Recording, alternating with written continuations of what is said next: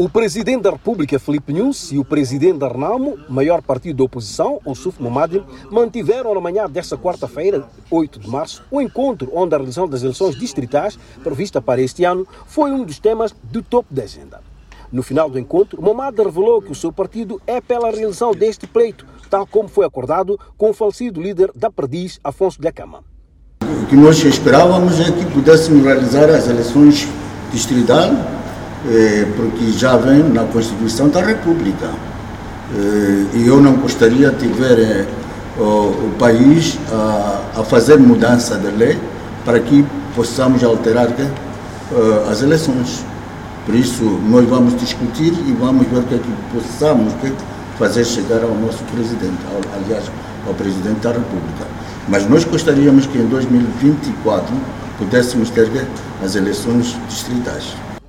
Por seu turno, Felipe News revelou que os moçambicanos encontrarão a melhor solução para este tema, ligado à descentralização da governação, tendo em conta o seu impacto financeiro.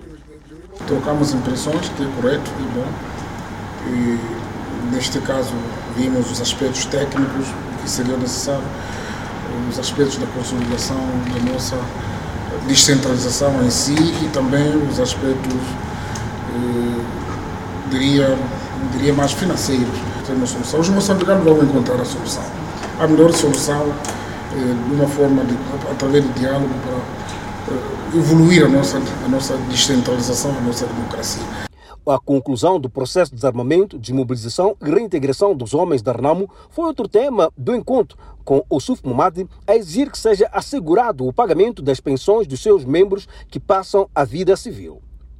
Existe uma diferença na medida em que os combatentes esperam de receber as suas pensões. E da conversa que tivemos hoje, temos a esperança que o governo vai poder aprovar o decreto para que possam ter as suas pensões. Este é um dado adquirido.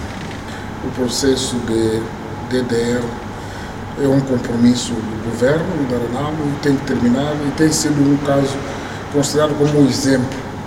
E nós não podemos perder essa oportunidade eh, de contribuirmos para a pacificação do nosso país e servir do caso de estudo, do exemplo para os outros países que precisam eh, de paz que é necessário.